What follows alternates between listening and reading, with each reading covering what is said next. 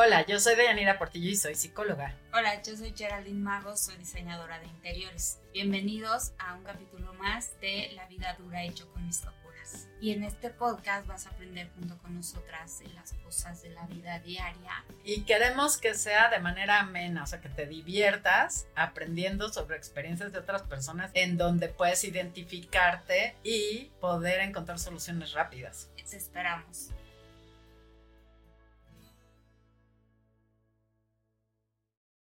Listo. Pues es que necesitamos más espacio, pero bueno. Es el productor perfeccionista. Adiós. Ya, ya me.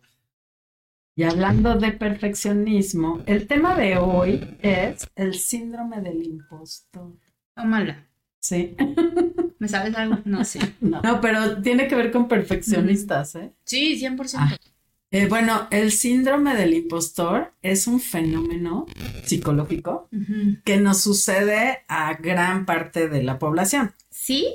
Sí, en promedio es un 70% Sí. nos ha sucedido alguna vez a alguien, Por lo menos. por lo menos. Pero hay quien lo tiene de fijo. Ajá, digamos que puede ir en aumento Ah. si no lo, si no lo controlas, si no lo atiendes, sí.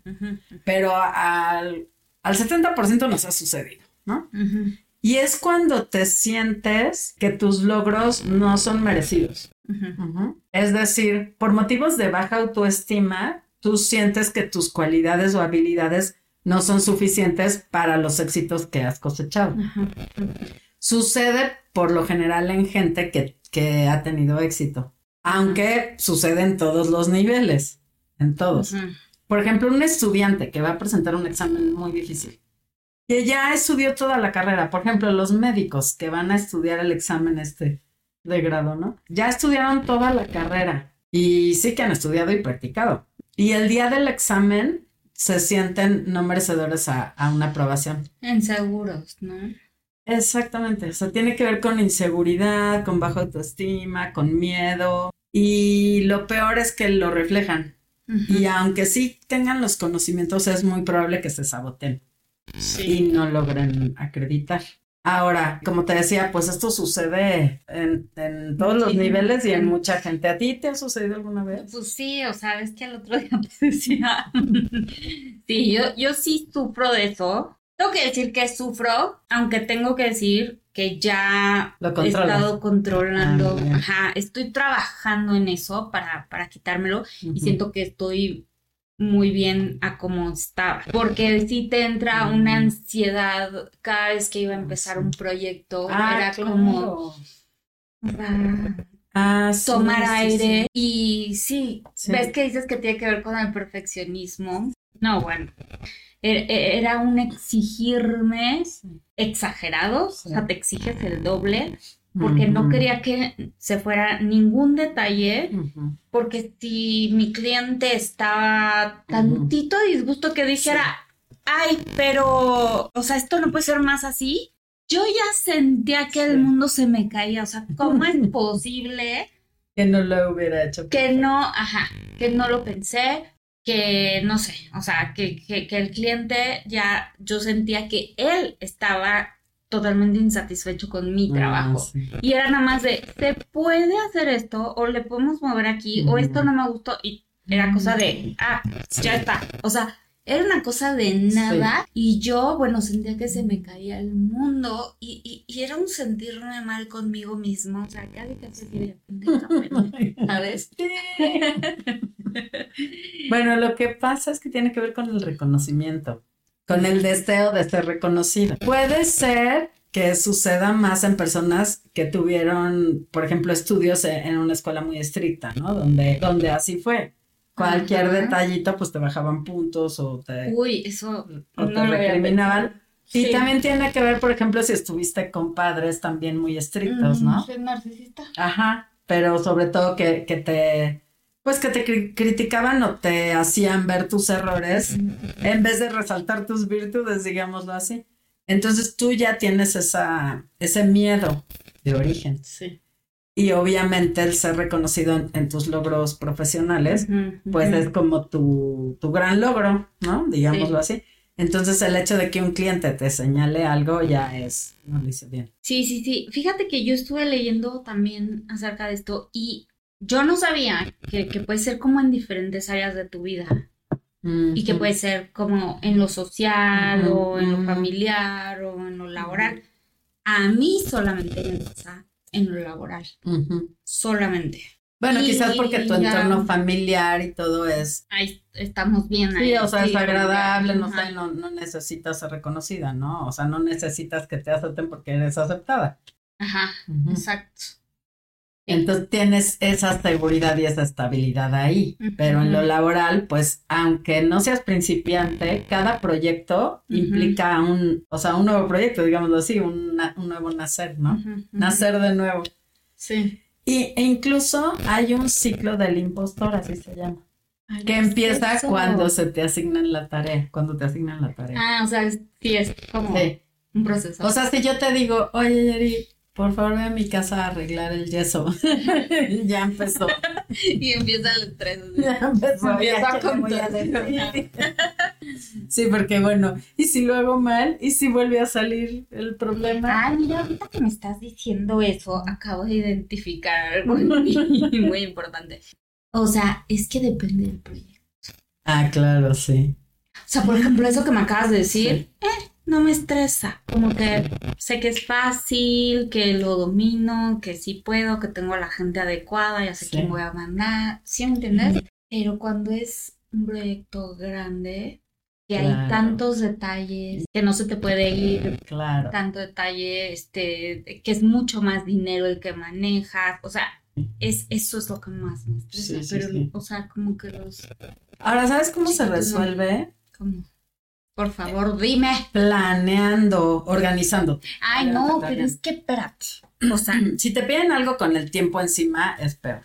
ah, no, sí, claro, un estrés espantoso, yo creo que ahí, eso sí nos pasa a todo el mundo, Sí. pero te voy a decir, es que ahí entra el perfeccionismo, Sí. o sea, yo planeo como no Ah, tienes una idea, hago 80 mil listas, este, no, o sea, ¿sí me entiendes? O sea, precisamente por el miedo a que me pase algo, que se me escape algo, que el cliente quede insatisfecho, que vaya a pasar algo mal, y en, perdón, ni siquiera he hecho. O sea, lo que yo me dedico es, o sea, sí, diseño de interiores, obra y aparte, este, fabricación de muebles, Ajá. que es lo que más, más, más hago. Entonces, hay muchas cosas que no dependen de mí. Una. Ajá. Dos, Sí, sí, sí. Dos. Porque si te falla un trabajador, ya. Y es muy común. Ay, o sea, albañiles, carpinteros, o sea, ¿cómo les explico? Sí. ¿No? Entonces, hay muchas cosas que no dependen de mí. Esto me No, no, súper estresa. O sea, casi, casi que me quiero llevar a vivir al tipo con, a mi casa sí. y así, este, estar ahí encima, encima, encima, encima. Que sí estoy, sí estoy. O sea, ya aparecen mis hijos y yo su mamá. Y, ay, pero ¿por qué te iba a decir esto? Por la, porque el planear, empezar a planear, Ah, te, a te planear. causa más estrés. Ajá, desde ahí empieza Sí, mi estrés, sí. porque aparte, o sea, me exijo el doble y, y, y, y planeo el doble. No, pero está bien porque así puedes, puedes mirar la- las áreas de oportunidad con tiempo Sí, sí, sí, y sí. puedes, Como medir riesgos. panorama, medir por ejemplo, cuando claro. haces una planeación en, en una empresa de un proyecto, Sí. Tienes que medir las variables que te pueden impedir lograrlo. Por ejemplo, el hecho de que tus trabajadores no lleguen o, o no lo Sí. hagan, ¿no? O lo hagan mal. Entonces tú ya sabes que eso hay una probabilidad impresionante que suceda. Entonces tienes que ver otra opción, por ejemplo, tener otro trabajador, por si el otro agarró el lunes, ¿no? O, o, o, bueno, medir de acuerdo al riesgo que tienes, cómo lo vas a resolver en caso que suceda. Sí. Entonces sí, eso es lo mejor. Ahora, hay herramientas buenísimas. Por ejemplo, tú te puedes agarrar más manualmente el Excel o un Word o así para ir poniendo tus tareas a realizar del proyecto. Pero, por ejemplo, hay una herramienta que se llama Asana, que este, bueno, obviamente está, es un software. Entonces lo puedes bajar y ahí puedes asignar tareas. Por ejemplo, al Señor Jesús le voy a asignar que vaya al domicilio tal a ver cómo está la humedad. ¿no? Ujú, ujú. Entonces ya pones Señor Jesús, domicilio tal, tal Sí, día, hay tal hora. ¿no? muchísimas herramientas, claro, que ayudan. Y entonces te avisa, igual el Project. Manager, o sea, hay, hay muchas herramientas que no conocemos y que al, al conocerlas se te hace más fácil, ¿no? No sé, es que en mi caso, pues no. Puede ser que no, pero porque te da miedo, porque no las conoces, pero una vez que las conoces Ah, es no, o muy sea, fácil. sí, o sea, sí lo hago así, Ah. Pero siento que muchas cosas, te digo, no dependen de ti. O sea, como que en obra, hay siempre, Sí. siempre pasa algo. O sea, siempre hay algo que sale que estaba imprevisto. Es, es normal Sí. en la obra, es, o sea, Ah, a cualquier común, nivel es súper común que algo Ujú. pase. Pero también todo se puede resolver. Y Ujú. mi estrés Mm, era así como si se fue a acabar el mundo. Entonces ahora, claro que digo, a ver, toda la vida te han pasado cosas, pero toda la vida lo has podido resolver. Entonces, sí. ¿para qué te estresas? ¿No? claro. Entonces, de esa manera, como que ahora he empezado a controlarlo y de esa manera ya lo voy dominando y ya no estoy como estaba antes. ¿no? sí lo puedes controlar. Sí. Por ejemplo, a mí cuando trabajaba en el SAT, me asignaron junto con otros compañeros a ser eh, instructora cuadro. Es decir, la- las video capacitaciones se llamaban video Ah. capacitaciones. Yo y otros compañeros de distintas áreas nos asignaron como a 11 personas. De cada área, yo era la representante de mi área. Entonces nos enseñaron a hablar a cuadro. Y obviamente en, nos dieron un curso de una semana, ¿no? Entonces ya nos enseñaron más o menos y bla, bla, y que voltea para acá y que quién sabe qué. Entonces nos fue bien. Pero a la hora de ya hacerlo en vivo, yo decía, es mi trabajo, si lo hago mal me van a correr. O sea, no lo puedo hacer mal. Porque no es así un juego o algo Claro. que, que yo estuviera haciendo, sino era en serio. Entonces, no, sí. Entonces me acuerdo que me sentaba así desde que nos sentábamos, mi jefe y yo, Mario. Ay, no, no, mi corazón así taquicardia, la, la, la. No, y en vivo no sé En vivo. ni esto. No. Entonces sí llevaba yo así como mi medio acordeoncito como aquí. Pero ya hasta que, ya cuando iban a empezar a grabar la primera vez, yo dije, entiende que si lo haces mal te corren. O sea, entonces bueno. me imaginé No, que bueno. estaba el director general ahí sentado. O sea, pero eso no Peor, es peor. estuvo peor. No, bueno. Estuvo peor, pero, Claro. pero a la vez no, porque dije, Lo hiciste súper bien. o sea, gracias a Dios sí lo hice bien. Y ya de ahí, pues ya lo hacía muy frecuentemente. Después me asignaron a los consulados Ujú. de México en Estados Unidos y era con Univisión.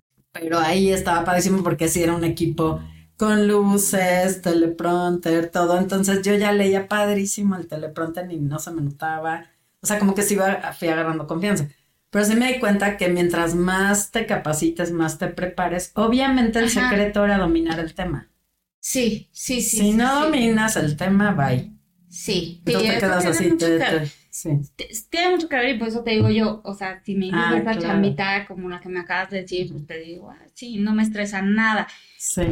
Y no es que no tenga la experiencia o que no domine el tema, por ejemplo, de hacer una cocina. A mí lo que, lo que me estresa mucho es La que son demasiados detalles. Mm, Demasiados, demasiados, demasiados. Mm, Entonces es como que no se me vaya a ir esto y el No, otro no, y, no, y se te ver, va algo. Ver 80 mil materiales, o sea, es como, no sé. Pero bueno, ¿estás de acuerdo que para que no se te vaya algo sí tienes que planear y escribirlo? O sea, sí, Sí. pero te digo, o sea, entonces me estresa Sí. que no cumplamos los tiempos y Sí. ahí sí ya Pero- no depende de mí, Ajá. ¿no? Porque, o sea, yo puedo... Para otro todo. secreto es como dejarte un colchoncito de tiempo. Ah, sí, también ya, ya lo hago. Te digo, o sea, Sí. ay, güey, pero de todas maneras, no, no sabes, o sea, es que, Sí, sí. o sea, la No, obra es Sí, sí, sí. de, Más De- de terror. Eso. de terror, sí, Sí. sí, sí, sí. Ahora, por ejemplo, yo que me gusta cantar a veces, Ay, ya ves. No también, o sea, ¿Qué? ya. Ay, no, te No, en, en un escenario, pues sí. en Ah, bueno, bueno, bueno. O sea, ya Ok, canté sí. en la boda de una amiga muy Sí. querida y en la boda era como de 500 personas. Entonces, Sí. imagínate, y aparte era del trabajo, porque se casaron entre compañeros. Entonces eran todos los jefes.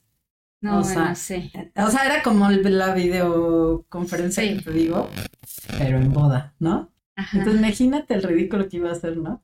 Y bueno, pues estaba yo temblando y todo, pero afortunadamente mi amiga, que era bien inteligente, era porque ya falleció, se le ocurrió que nos reuniéramos una vez a la semana a ensayar. Pero ella también cantaba contigo. No, no, no, ella me veía. Ella aplaudía. Ok. Sí, entonces ella me, se sentaba y me decía, a ver, parte ahí, canta, ¿no? Ajá. Y luego le hablaba a su mamá, a su abuelita, para que me oyeran, y ya la Ah. abuelita decía, no, súbele acá, no sé qué. No, la abuelita dirigiendo.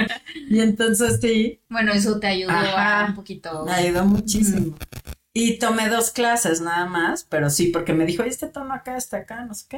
Entonces ya fui con un experto y ya me dijo, no, pues aquí te bajo el tono en la pista, acá te mi pista para mí solita, o sea, con mi tono. Y ya canté tres canciones. La verdad es que según yo quedó increíble porque todo el mundo me dijo que wow. Pero imagínate el ridículo que iba a hacer ahí enfrente de toda la oficina. Que Ay, no, cero ridículo porque tú cantas increíble. O sea, ¿cuál ridículo? No, pero si, si me equivocaba o algo. No, aparte, obviamente sí sientes un, Sí, claro. sí la sientes un miedo, estrés. ansiedad que te puedes hasta bloquear. Sí, ¿no? sí, sí, sí, claro. O cuando estuvimos en Los Miserables en la obra esta que lo hicimos. que sí, o sea, has hecho hasta teatro. y- No, sí. Pero en una de esas, ya, este, acaba la escena y me quedo yo sola y se supone que canto ahí, ¿no? Ajá. Y de repente se me olvida la canción. Es en serio. Pero porque eh, precisamente el síndrome del impostor te bloquea. Te saboteas. Te saboteas. Entonces me quedo así y en eso así se vuelve a abrir el telón y veo a toda la gente, porque aparte sí teníamos lleno total. Y en una de esas estaba mi jefe el- de la oficina. Me había ido a ver. Entonces lo veo y peor. Yo creo que me traumé. Sí. Ya me quedo así paralizada y en eso empiezo a improvisar la letra porque se me olvidó. No. Empiezo a Pero inventar. eso está más cañón. Sí. Empiezo a inventar una letra parecida, sí era parecida, pero en otras O sea, palabras. compositora saliste. Y una amiga que estaba tras bambalinas se dio cuenta. Ajá. Entonces empezó a cantar así en bajito para que yo lo oyera. Entonces ya la agarré en el, sem- en el segundo Ah, párrafo, la agarré. Y ya, después, pues obviamente mi jefe me dijo que ni se notó, nadie se dio cuenta. Pero yo dije, no, no, no. O sea, es horrible. Pero sí la logré, la logré librar. Pero sí es muy difícil. No, está cañón. Obviamente por eso somos perfeccionistas, porque sabes que la puedes regar. ¿no? Por el miedo a regarla. Ajá. Si el mismo miedo te bloquea, como en un examen. Exacto. O sea, ya estudiaste todo y llegas y se te olvidó. Sí. ¿No te pasó? Sí, sí, sí. Sí, claro. Y, y sabes qué, o sea, híjole, es que maldito miedo, pero sí. O sea, lo tenemos todos y está en todos lados y está en cada minuto y segundo de nuestra vida por absolutamente todo. Y tiene que ver Pero como con la ansiedad con- también. Sí, O sea, la ansiedad de, de quedar mal, no es como a futuro lo que decías. sí. Ajá. Y, y, y es, o sea, obviamente una inseguridad, o sea, la inseguridad de uno. ujú. Y, y también tiene que ver con, con el quedar, Sí. quieres quedar bien en todo momento, quieres satisfacer a como todo ser mundo. reconocido. Sí. Sí. Pero, y fíjate que, ves que yo te dije que ya lo estoy dominando. Ujú. Y ya, ya como que ya no es tan grave y tanta ansiedad y tanto trauma como me daba como hace algunos años. Que ya lo has ido mejorando, pero yo creo que co- porque conoces más, o sea, tienes más información, por ejemplo, de tu trabajo. Con, conforme vas teniendo Más de experiencia, experiencia y que ya te va más pasando conocimiento. de todo. Pero, pero sí, pero tuve que, había cosas que me pasaban, o sea, por darte un ejemplo, una vez estábamos así remodelando una cocina completita, o sea, saqué piso y saqué, o sea, como Sí. el, el acabado de las paredes, la- tenían una loseta Sí. horrible, entonces, y, y arrancar muebles, o sea, se quedó pelona la cocina Sí. y teníamos que empezar de cero. Que es, pero al mismo tiempo es lo que más me fascina, Ah, sí, volver a empezar. O sea, porque es tu y hacerlo completito, ajá. Claro. Bueno, entonces, haz de cuenta que quitamos el, el horno que venía, o sea, de piso a techo, o sea, venía gabinete, horno y otro gabinete Sí. abajo, o sea, venía así y estaba en una esquina. Entonces, a la hora de quitarlo, había un hoyo así en la pared, que se veía a la calle, No. o sea, se veía a la calle, o sea, daba a su jardín Mm. pero, o sea, no sé por qué, o sea, que estaba la barda y entonces se veía la barda y un poquito de un hoyo. Entonces era, o sea, eso nos iba a retrasar. O sea, ¿sí me entiendes? O sea, que abres, Sí, están imprevistos. son imprevistos. sorpresas. Ajá. Y hay cosas que, bueno, no sabes cómo vas a resolver o, Sí. o que la campana ya quedó más grande porque el cliente compró la campana. O sea, a la mera hora te cambió Sí. la campana y ya no cupo, entonces hay que modificar todos los muebles. No. O sea, cosas así que me daba Sí. algo, ¿sabes? Y hay veces que no era mi culpa, o sea, como eso. El cliente te dijo que iba a hacer esta campana y te mandó estas medidas y resulta que compró otra, Ujú. Porque la otra le gustó más o porque estaba en oferta. sea, no era mi culpa, sin embargo, Todo yo que lo tenía implicaba. que resolver. Entonces, esas cosas eran las que me ponían muy mal y mis niveles de estrés, Mm. no, no, no sabes. O sea, No, no, no. pero esta, esta, esa cosa de que el, de que el cliente dice, pues, ya, ya sabrá, a ver Sí. cómo le hace. Y así de que todo cayera sobre mis hombros era así como horrible. No, sí. Pero ya lo he ido mejorando precisamente porque me han pasado tantas de esas cosas que como que pues vas agarrando experiencia. Claro. Entonces cada vez sí, sí. o sea, va bajando el estrés. Ahora hay algo muy importante que dijiste. Todo caía en mis hombros. resolverlo. Ah, sí, Ese es el punto, que, Sí. que hay que aprender a delegar. sí. O sea, un- una parte de un buen líder es dirigir. Ay, sí, pero aquí, a ver, soy yo Sí, y el carpintero y el albañil, o sea, claro que era yo, ¿sí me entiendes? O sea, sí. Pero quizás te puedes recargar más en ellos o no. Por ejemplo, ahora que ya tienes un asistente. O sea, quizás no, no, no quedarte tú con todo. O sea, sí tratar de, de darle más y, de- y hacer Ajá. seguimiento. Claro, yo me apoyaba en ellos, que también ellos tienen muchísima Ajá. experiencia, o sea, el albañil, a ver, ¿cómo vamos a Ah, este ese es hoyo? un super punto. De rodearte de gente que sabe. Sí. Ah, tú, tú no eres todólogo, entonces no puedes saber todo. Aunque a veces sí nos sentimos que sabemos todo. ¿no? Sí. Pero bueno, si no, Apoyarte de la rodearte de gente que sí sabe. Sí, claro, pedir Sí. consejos. O sea, finalmente te digo, todo sale. Sí. Y yo me apoyaba pues en el carpintero, a ver, o sea, chin, ni modo, ya nos fregaron toda la cocina, todo, o sea, lo que quieras, pero va, hay que resolverlo. ¿Qué podemos hacer? Entonces, bueno, ya ellos también con su experiencia y todo, pues me decían, ¿y qué le parece si hacemos esto? Y yo, sí, me late, pero ¿y si le hacemos también esto? Ah, ok, o sea, unes las mentes y salen las cosas, ¿me entiendes? Sí, sí, sí. Es como Pero yo unir soy, esfuerzos. pero yo era la cara con el Sí, cliente. claro. Entonces, Sí, no, te entiendo O sea, si salía algo mal, pues soy yo. No, claro. qué O sea, cuando pasa algo, pues es conmigo. Y es por eso que la gente perfeccionista no quiere delegar porque dice, no, yo Si soy no quien voy a quedar yo- mal, si no lo hago yo lo van a hacer mal. Exacto. y bla, bla, pero entonces ahí ya te empiezas a cargar de cosas. Sí. Incluso el síndrome del burnout, que es cuando Ah, explotas, claro. es También. consecuencia de este síndrome. Sí, Porque como quieres ser perfeccionista y hacerlo todo tú y quieres hacer todo, sí. entonces te, te vas, este, pues, llenando de tareas que te saturan. Obviamente que estás saturadísimo y, y es un cansancio. Quieres hacer extremo. todo, ¿no? Sí. Y entonces terminas en el burnout, o sea, como enfermo o con dolor de cabeza Ajá. Ajá. o, o con ansiedad. Sí. No, es, es, sí es una cosa bien fuerte Sí. que te... Pero lo supe, una, lo supe identificar. Una vez que escuché el síndrome Ah, del impostor, yo dije, ay, ¿qué es eso? Sí, está padre. Y me metí así a internet, ¿qué es eso? Y yo dije, eso es lo que tengo. bueno, sucede en los psicólogos, ¿eh?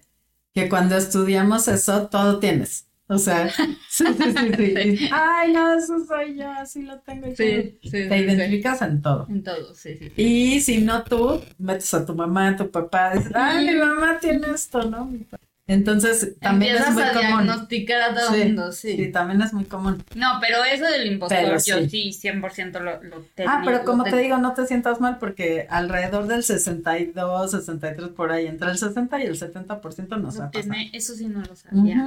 Eh, A nivel mundial, ¿eh? Sí, según investigadoras, no según yo. Yo tengo que confesar que esto, o sea, nunca he ido al psicólogo para tratar Para esto. tratar esto. O sea, yo solita he como que, o sea, te Mm. digo que lo primero fue identificarlo, que fue algo que me ayudó muchísimo. De hecho, el término fue creado en 1978 después de una investigación que Ah. le hicieron a 150 Ah, mujeres y eran mujeres exitosas. Ay, no. Ajá. Ajá. Todas eran exitosas, pero bueno, en esa época todavía no Ah, eran muy es que esa es otra parte, ahorita que estás diciendo eso, Sí, de otra parte del síndrome del impostor, el reconocimiento. sí. Porque, por ejemplo, a mí me ven y, ay, ya vi todas las cosas que haces los muebles, qué bonita cocina, Ajá. qué bonito mueble hiciste el otro día, te vi en Instagram, este, las fotos y, y yo, ay, gracias, Sí. pero, o sea, no, no me lo pongo, no me lo cuelgo, no, Ah, no, no lo, re- no lo recibes. no lo recibo. O sea, yo, claro. yo digo, es que no, No, me y lo de merezco, hecho- no me lo merezco. Y de hecho, sabes que hay que festejar los logros. Es una de las de la ajá, Sí, exacto. O sea, no puedo recibir Sí. eh, no sé cómo, no sé cómo Reconocimiento. Sí, el reconocimiento. Sí, sí, o sea, todo el mundo me dice, ay, qué Pero padre, tiene que ver con qué", la yo, autoestima, Sí, o con la baja digo, autoestima. De, de esa, Sí. de esa área. Sí, de eso. Porque En te digo, en lo demás demás no. no, yo solo en lo laboral. Claro. Y entonces, Entonces siempre hay que decir gracias. Es muy no, difícil. pues sí digo gracias. Pero- Pero, no me lo creo. Te lo creo. Eso. Es que eso le pasaba a estas mujeres que entrevistaron. Ajá. que no se creían sus éxitos y se lo adjudican a la suerte. O sea, por ejemplo, tuve un cargo de vicepresidenta de no sé qué por suerte, porque me recomendó no sé quién y no sé quién. Pero si la recomendaron es porque es una persona confiable y que tiene bases, pero no, que han no lo visto ven tu así. trabajo. y Pero no lo ves así. Lo ves como no, pues fue de suerte. Un Sí. golpe de suerte, ¿no? Sí, sí, sí. Sí, o porque alguien te recomendó, o sea, a tal puesto, pero pues obviamente que si te entrevistaron y Sí. todo y pues les gustaste para el puesto Claro. y vieron tu, tu currículum y pues, por eso Sí. estás ahí, o sea, no porque, nada Sí. más porque te... O sea, es una suma de, de situaciones, pero pues de que tienes las cualidades, las tienes y no las ves, no, no te las Ándale, reconoces. ajá, no, no las ves y no te las reconoces. Ahora, otro secreto buenísimo que, bueno, obviamente uno de ellos es ir a terapia, como ya sabemos. como aquí les ¿Para qué? decía. Para analizar esta situación. Tú dices, yo nunca lo vi en terapia, pero si hubiera sido, hubiera sido quizás más fácil. ¿Por qué? Porque en la terapia te van a ayudar a identificarlo y a reconocer tus logros. Por ejemplo, ni siquiera sabemos cuáles son nuestras cualidades o fortalezas, quizás, o medio las sabes, pero no las has escrito. Yo le digo a mis pacientes siempre, a ver, haz una lista de tus cualidades.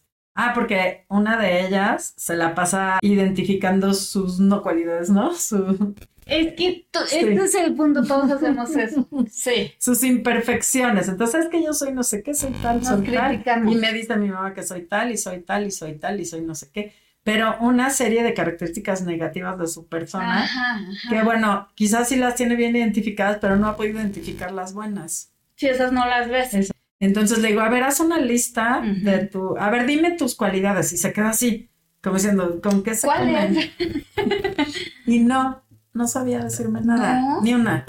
Y yo, no, no, no. Sí. A ver, sí, sí tienes una. O sea, de hecho, ahorita estoy viendo una, ¿no? Ajá. No. Bueno, es que sí soy buena persona, pero no, no, no, pero cualidades. Ajá, O sea, habilidades, cualidades. Desde saber cocinar, no sé, ser Ajá. amable, ser buena mamá, X, ¿no? Ajá. Y Hasta ser perfeccionista. O sea, puede ser un, un defecto, Sí, pero en realidad es una es una cualidad. Sí, una cualidad, perdón. perdón. Ajá. Sí. Que si la vuelves negativa, pues también te afecta, ¿no? Como ahorita, tiene que ver con el síndrome del impostor, el perfeccionismo. ¿Por qué? Porque como quieres que todo sea perfecto, entonces no te la crees. O sea, por ejemplo, te mandan a hacer una cocina. Y si tú viste que el tonito de la puerta de acá es un poquito Ah, diferente sí. al otro, no, ya. Sí, sí. Y a lo mejor nadie lo nota, Sí. pero tú sí. Ah, sí. Sí, eso me pasa. Que por cierto luego me dices de qué color es esta pared porque Ah, hay que sí. pintar. Bueno, pues, Hablando de sí, hablando de colores, eso, sí. sí, tenemos que ver. Entonces, bueno, sí son, son muchos detalles, pero bueno, la buena noticia es que a mucha gente nos ha pasado que se puede identificar, No, güey, sí, es una buena noticia. sí, Que a mucha gente nos ha pasado. no, pero que se puede identificar, o sea, que, que no, no te pasa solo a ti, que no eres raro, Bueno, sí, sí, sí, sí. o sea, no eres la rara de la familia, sino que nos pasa a Ah, todos y hay que identificarlo, casi nadie conoce el término que te digo que fue creado en 1978 y no lo... O sea, muy apenas Pues sí, lo identifico. Pero pues ya casi 50 años. Ah. Sí. O sea, en 1970 Sí, ya sí, sé. de hecho. Y yo, ay, no, los setentas estaban aquí a la Pero vuelta. no. Yo nací en el 77. Exacto, o sea, que Casi 50 años. nació contigo. Nací con, El síndrome del impostor nació contigo. con razón. No, pero a lo que voy es a que hay herramientas, como lo que les decía de Asana, para planear. Eh. En la medida en que tú eh, conoces más y te allegas de gente que te ayude, Sí. O sea, porque lo quieres hacer todo tú. Pero si ya trabajas en equipo, aprendes a trabajar en equipo, identificas a alguien que sabe Sí, más que delegar un poquito, sí te ayuda, porque te digo, yo, de- o sea, ya cuando Sí. me conseguí un asistente, tú. Sí.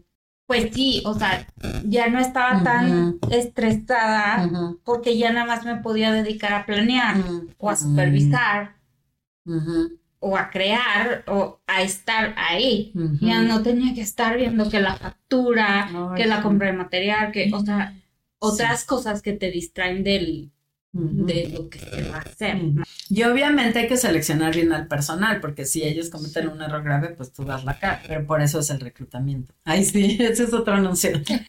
Pero bueno, hay que cuidar esos detalles. Y también, por ejemplo, si tú identificas que te hace falta conocer de algo, aprender algo para tu profesión, pues puedes tomar un curso. Obviamente uno de los síntomas del síndrome del impostor es que está tomando cursos y certificaciones Y porque nunca miedo que es suficiente. Exacto, porque según tú no sabes nada, ¿no? O no sabes lo suficiente. Entonces, pero no está mal. O sea, mientras sea algo que te forme, y te alimente y te ayude, está bien, te va a hacer sentir mejor. Sí, y fíjate que yo, cuan- aunque todo haya salido bien, de todas maneras, todo el mundo dice, ay, quedó muy bien, estuvo muy bien. O sea, mi gente, mi misma gente me dice, ay, ahora sí, todo salió como mantequilla, todo fluyó muy no. bien, y yo, yo buscándole, Ah, pero hasta ya. le estoy Sí, buscando sí, el sí, pedo, ¿sabes? O sea, a ver en dónde no, que no estuvo perfecto, y, y sí está muy cañón, Sí, sí, pero te digo, ya como lo identifiqué, entonces es como lo que decías justo de tu paciente, sí. que nada más estamos viendo lo malo, lo malo, lo malo. Y entonces cuando yo también identifiqué eso en mí, que nada más estaba buscándole lo malo, Sí. que todo había salido Mm. muy bien esta última vez. Sí, este Y no te lo proyecto. aplaudes. No te lo aplaudes, nada más le estoy buscando lo malo. Claro. Ahí me di cuenta que era yo. Y dije, a ver, dale con la, o sea, porque todos tenemos esta rata en la cabeza que te Sí. está diciendo todo lo malo, lo malo, es que no eres Sí. suficiente, es que lo hiciste mal, es que otra vez te va a salir mal, es que otra vez te vas a equivocar, es que no eres suficiente. O sea, toda esa rata que nos dice algo, el Bruno, ya sabes, de la película de Disney, Sí. el, del Bruno, el Bruno, la mía se llama Gertrudis. Entonces, es cállate Gertrudis, ¿no? O sea, como siéntese señora. Y entonces, eso es lo que ten- eso es lo que ahora hago y eso es lo que tenemos que hacer todos, porque entonces calla a tu maldita Ah, sí. Gertrudis o a tu maldito. Bruno. Claro. Y entonces, como tú, justo lo que me acabas de decir, es ya, o sea, cuando me, cuando me doy cuenta, Sí. cuando me cacho, me freno y a ver, ya, Sí. cállate Gertrudis. Y entonces, ahora a ver lo bueno. Sí, sí. Entonces empiezo, a ver, bueno, pues es que esto sale muy bien. Ah, esto se ve bien bonito. Híjole, es que sí, sí, esto sí, sí, nos quedó de bonito. bueno, Entonces claro. empezar a ver lo bueno, irme a lo positivo, porque Y felicitar a tu uno. equipo de trabajo. Ah, no, eso sí también, lo hago, porque para mí el reconocimiento es para mí, es para claro. ellos. Entonces, por eso te digo, yo no recibo el reconocimiento porque finalmente la cocina no la hice yo, Sí. la hicieron ellos. Entonces, para mí es, ¿cómo me felicitas a mí si yo no la hice con mis manos, la hizo él? Bueno, pero es un equipo y tú lo diriges. Sí, ellos mismos me dicen eso, pero, pero te digo, yo no me la Sí, creo. autoexigencia desmesurada, ¿no? O sea, es exigirte, exigirte, exigirte. Pero cuando te cachas, que es lo bueno que tú dices, Ajá, cuando te cachas. ya lo, lo puedes identificar y decir, a ver, estoy exagerando, es real, hay, hay un, hay un tipo así, Ándale, sí. es real, mi, mi rollo este que me estoy metiendo en la cabeza, mi Gertrudis es real, Ajá, ajá. o son hechos. Entonces sí tienes que analizar lo que es real y lo que ya Yo te, te- creaste una historia. Lo que yo me estoy contando, claro. Sí, te estás creando una historia. Eso ayuda mucho. Entonces ahí, ahí la llevas como que sí, ya te criticaste. Bueno, a ver. Sí. Entonces ya, eso Es como azotarte, ¿no? Sí. Fíjate que hasta en grafología se puede ver Ay, sí. en la O las personas que cierran la O así con un ganchito hacia adentro, Ajá. así pon tu pum, Ajá, ¿no? sí, yo sé cómo. se están picando como escorpiones, ¿no? También la cola del alacrán acá al final que terminan la A así, se están auto, pues autoagrediendo. Ajá. Y es una manera de latigarte, o sea, de, de autocastigarte, decir, no, es que no hice bien, es que si lo hubiera hecho No, todavía antes". no llego a eso. Sí, sí, Todavía sí, no es que sí puede llegar a, a Sí. crecer. Entonces, qué bueno que me dices que ya lo cachas, que te sientas y dices, a ver, qué es real, qué no, que, me- que es una historia que me estoy creando yo, que me estoy nada más autoflagelando, digamos. Sí. ¿Por qué esto no? es, ¿eh? Y si en grafología escribes la O así o la A, aguas, o sea, vela modificando, porque al momento de que modificas la letra, también modificas la personalidad. Lo que es Entonces cierra bien la O y la A no la hagas así como alacrán, sino para arriba, ¿no? Y vas cambiando, pero si no solitos, solitos nos estamos así, mira. ¿no? Sí, Castigando. sí, sí, sí, castigando, flagelando muy bien. sí. Es- te juro que eso es lo que uno se Sí. está dando de latigazos. Sí, qué horror. Sí, qué horror. Y luego peor si alguien llega y te critica, ya. No, no, o sea, a mí, si alguien llegara y me, o sea, me, si llegas y me dice, híjole, es que esta cocina está bien bonita, pero yo lo hubiera Sí. hecho así. No, bueno, o sea, en otro tiempo ya me hubiera yo Sí. derrumbado, ¿sabes? Sí. ¿Sabes cuáles son los secretos para mejorar esto? Sí, por favor. Contarlo. Porque a lo mejor tú solito te estás creando tu historia y tú solito te estás flagelando y tú solito te estás inventando la historia, pero a lo ¿Lo mejor si tú llegas y me platicas a mí y yo te digo, oye, es este síndrome del impostor, bla, bla, bla. Y entonces a mí también ya me pasó, ay, ¿a Ujú. poco sí, que no es que. Entonces te libera y te hace tomar conciencia y te hace realizar acciones para, para controlarlo, Sí, ¿no? sí, eso, hablarlo sí ayuda mucho. Bueno, yo hasta que, o sea, supe de eso del síndrome de impostor, entonces ya como que Sí. lo empecé a hablar, pero antes como no lo identificas, Sí, no, o sea, ¿qué vas no a hablar? ¿Qué vas a decir? Como que O no te habla mucho, ¿no? De esto. No, y Ahora, otra, otra tarea que hay que hacer para poderlo controlar es crearte metas a corto plazo realistas. chiquitas. O sea, por ejemplo, si voy a patinar en hielo, no sé, con mis sobrinos y voy ahí como marmota. Entonces, a lo mejor me tomo unas clasecitas con andadera y ya para que la tercera clase que voy con mis sobrinos ya patino bien. O sea, porque es cuestión por ejemplo, a mí me daba miedo cruzar la autopista de Toluca, ¿no? Y me tuve que ir a vivir allá un tiempo. O sea, manejar Manejarla. La, la carretera esa. Ajá. Sí, sobre todo porque me iba a horas ya, eh, digamos, ya oscura, ya, ya era tarde, ah, y luego me tocó la época de lluvias, así. Entonces, para mí era pavoroso. Obviamente, para perder el miedo, lo tuve que, que enfrentar. En dos o tres ocasiones sí me tuve que orillar porque había una tormenta y neblina que no se veía nada y los Ujú. autobuses y sí fue terrible. Pero lo enfrenté. Y entonces ya, en la, ya después, hasta un día se me rompió el clutch a la mitad de la carretera y me vine sin clutch. Así. Pero esa fue una lección de vida para mí, Claro. de que en la medida en que lo enfrentas, y fue a fuerzas, porque si no, nunca lo hubiera hecho, eh, lo superas. Sí, y sabes qué, o sea, yo en este, en este querer apagar la mente de las cosas negativas y querer vencer el miedo, no solo a eso, a muchas otras cosas, ¿no? Este, en este querer como, pues sí, vencer ciertos miedos y así, y luego cuando ya eres mamá, pues Más te tienes que poner más valiente, obviamente, ¿no? Y, y tienes que enfrentar Resolver. cosas y resolver y ajá, exacto. Entonces, en ese tiempo ya fue así como, y, y que al mismo tiempo le estás enseñando a tus hijos a vencer el miedo, o sea, que dices, güey, ¿cómo le hago? O sea, ¿cómo le digo que vencer el miedo si yo también tengo los míos y no he podido resolverlo en tantos Sí, años, sí. ¿no? Bueno, y, y, y soy muy autoanálisis y así. Entonces, en ese, en ese momento, un día mi hijo iba a entrar a un combate. ¿De Y- karate? Ajá, el taekwondo. Y estaba chiquito, haber tenido como 7, 8 años. O sea, ahí te va.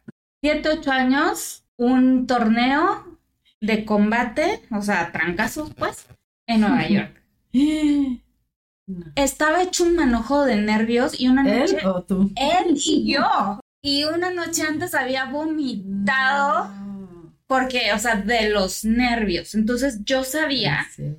yo sabía que, que él estaba muy, muy nervioso. Y entonces ya estábamos ahí en la mañana y te digo, una noche antes vomitando y así, y estábamos ahí, los dos muertos de miedo. Ay, no. Sí, fue así como súper estresante y, pero, o sea, era, era este rollo de, sí lo quiero hacer, pero tengo miedo, ¿no?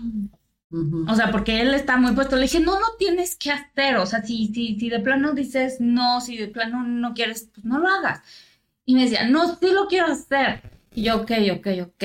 Entonces le dije, mira, ¿sabes qué? Pues ni modo, las cosas se hacen con miedo. Y los dos fue un clic. Sí. O sea, fue un clic de los dos, los dos. Pues sí, pues a ver, el mío no se va a ir a ningún lado porque no sé ni cómo carajo se hace eso. Pero con todo y miedo. Entonces se de cuenta que me dijo, mamá, me entró el miedo, pero ¿sabes qué quería decir? O sea, como El que valor. dejó, tuviera y que le entrara el miedo. Ya después me explicó. Se lo chupó. Ajá. Dejó que le entrara el miedo No. y dijo, ok, Va. ahora sí, ¿no? Es que, es que como que antes, si te fijas, estás como peleando con el miedo. Sí, ¿No? sí. Antes como no, que- siempre. Y entonces como que entendí lo que me quiso decir porque, porque dejó que le entrara, dijo, Ya. ok, Le- O sea, lo, lo reconoció y le dijo, ok, ajá. ya te miré, pero no me Ándale. sirves. Exacto, y, y, y órale, entra, pero de todos modos lo voy a hacer. Y entonces ya fue un enfrentar con todo y todo, a ver, Claro. lo vamos a aceptar, lo vamos a enfrentar y lo vamos a hacer con todo y miedo. Entonces, sí, la verdad es que de ahí en adelante siempre he dicho, pues sí, las cosas se hacen con todo y. Y ya que lo estás haciendo que es como tú en la carretera, Sí. Cuando lo lo tuviste que hacer.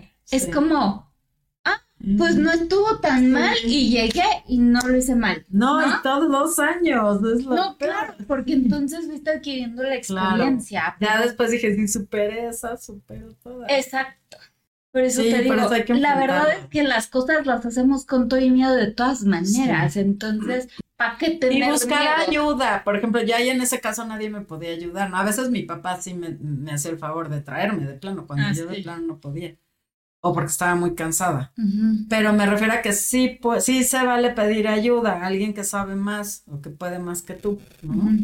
Y ya, obviamente esa ayuda no es nada más para que te resuelva, sino para que te enseñe. Sí, claro, o sea, tomar, sí, porque si dejas también, empiezas a depender de los demás por tu Sí. miedo, eso eh, ahí sí está Ah, sí, súper sí, no, mal. eso sí está fatal. Sí, O sea, es más bien a, a tomarlos de mentores, ajá. de, de que te enseñen, pero Ayúdame no. cómo se hace, ahora lo voy a hacer yo. Ahora, por ejemplo, cuando a mí se me atora algo en, en tec- tecnológicamente hablando y le digo a mi hijo, Sebastián, Ay, ¿verdad?", sí. siempre me dice, a ver, mamá, haz lo tuyo. No, no, porque yo no sé. Hazlo tú, porque yo te digo cómo, pero lo tienes que hacer tú. Y así me lo agarro de mentor. Más bien él me agarra de alumna, Sí. pero pues le agradezco porque así es como debe ser, ¿no? Sí, sí, porque sí. si no, es cuando ya te vuelves dependiente y ya bailaste. Sí. Porque si no, el miedo te ganó. Y aparte que, porque aparte el miedo te bloquea. Sí. Y entonces dices, no puedo y Ujú. no lo voy a hacer porque entonces, porque yo no sé. Pero es más bien tu mente diciendo, no, Sí. ahí se ven, yo cierro el changarro porque Sí. yo no voy a aprender eso, ¿sabes? Ajá. Te Es- bloqueas y ya. Te paralizas y ya no lo hiciste. Entonces ya no avanzaste. Te das cuenta que todo está en la mente y que uno es su peor enemigo. Entonces, Sí, ¿realmente claro. quieres ser tú tu peor enemigo? O sea, no, por. Dios. Ahora, algo que, que no hemos comentado es que los que a veces sufrimos del síndrome del impostor, eh, tratamos como de, de hacerlo solos.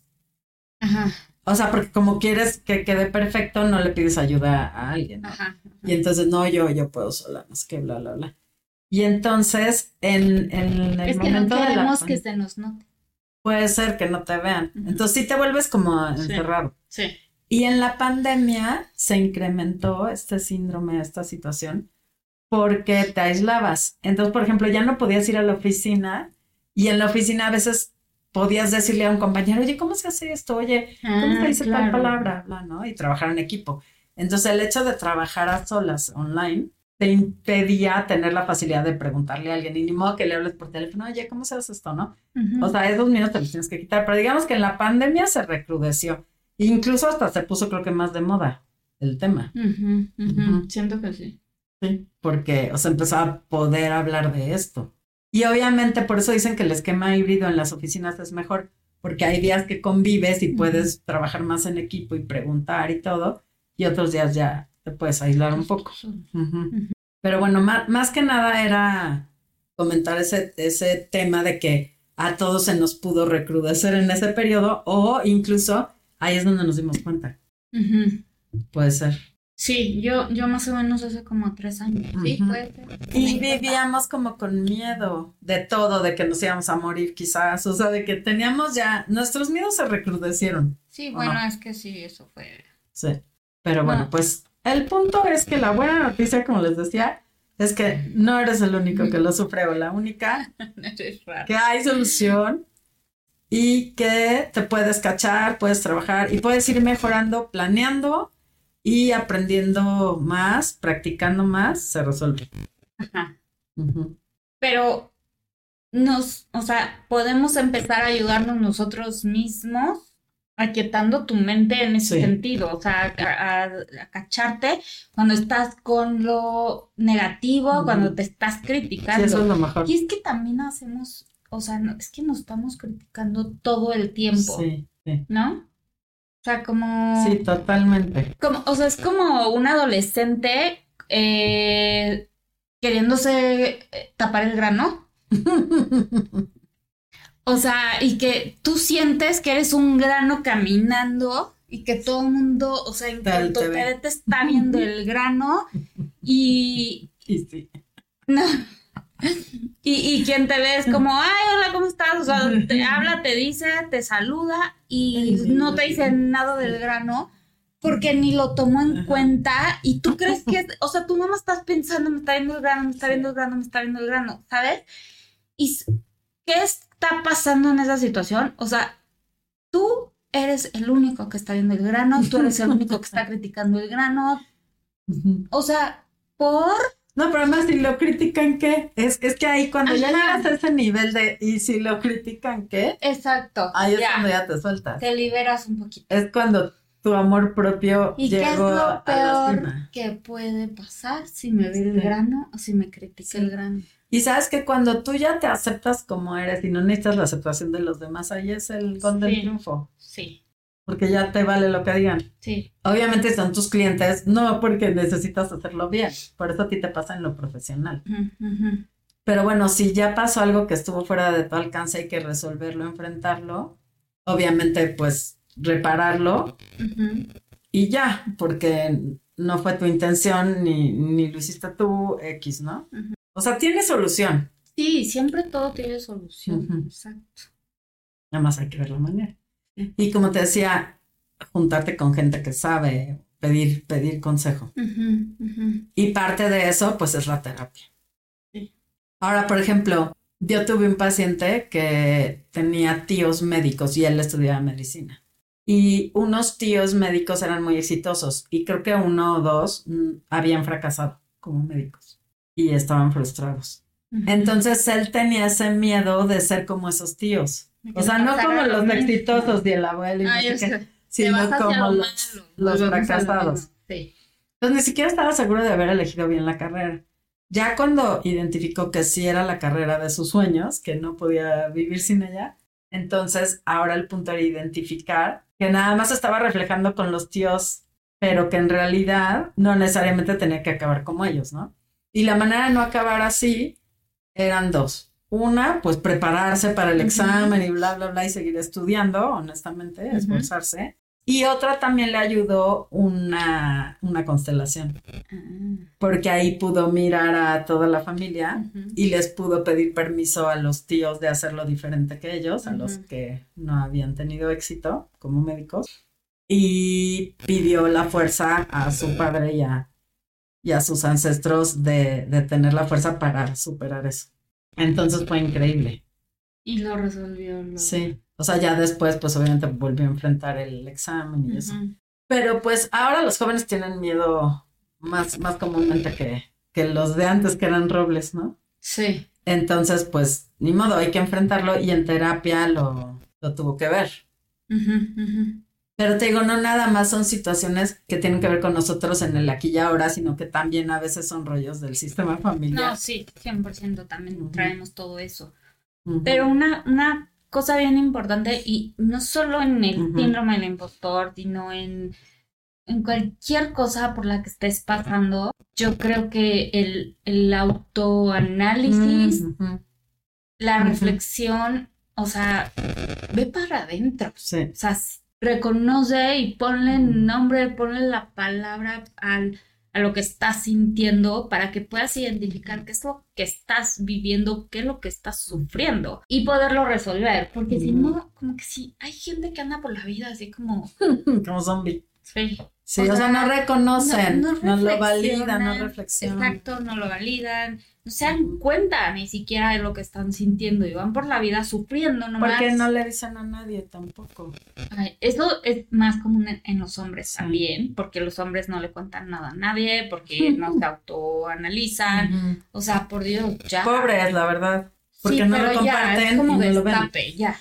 Habiendo tanta información Sí. y todo, o sea, se quieren hacer como yo el macho no necesito, Sí. este, no puedo pedir ayuda, no puedo, este, Sí, cómo ir a terapia, o sea, eso está muy, muy, muy mal, o sea, no sé, de hecho, por eso hay más suicidios en hombres que en mujeres, y es Ah. porque los hombres no lo hablan y las mujeres sí hablamos hasta por los codos y... Incluso el síndrome del impostor se identifica más en las mujeres, Ah. o sea, se ve más en las mujeres, pero ¿por qué? ¿En serio? ¿Más en Sí. mujeres? ¿Pero por qué? No sé. Porque ellas dicen, sí lo tengo. Ay, claro, no es que los hombres no lo tengan, sino que ellas sí. sí dicen sí. O sea, estadísticamente hay más mujeres que hombres, pero porque levantaron la mano y dijeron, sí lo tengo. No, ¿No? Sí. Sí, es lo que te De hecho, hay un libro que se llama El síndrome de la impostora. O sea, no es del impostor, es de la impostora. Y eso. Sí, la autora se llama Valerie Young, porque el estudio fue con las 150 mujeres. Ah, Por ajá. eso es, es, de- es a raíz de ese estudio que, que surge el libro, entonces, porque analizaron a mujeres. Ajá. ¿Pero por qué? Pues porque las mujeres sí se atreven a decir, sí, yo lo, yo lo siento, yo Exacto. lo vivo. Ujú. Pero claro que a los hombres también les, les sucede. Moraleja, Ajá. hombres, hablen.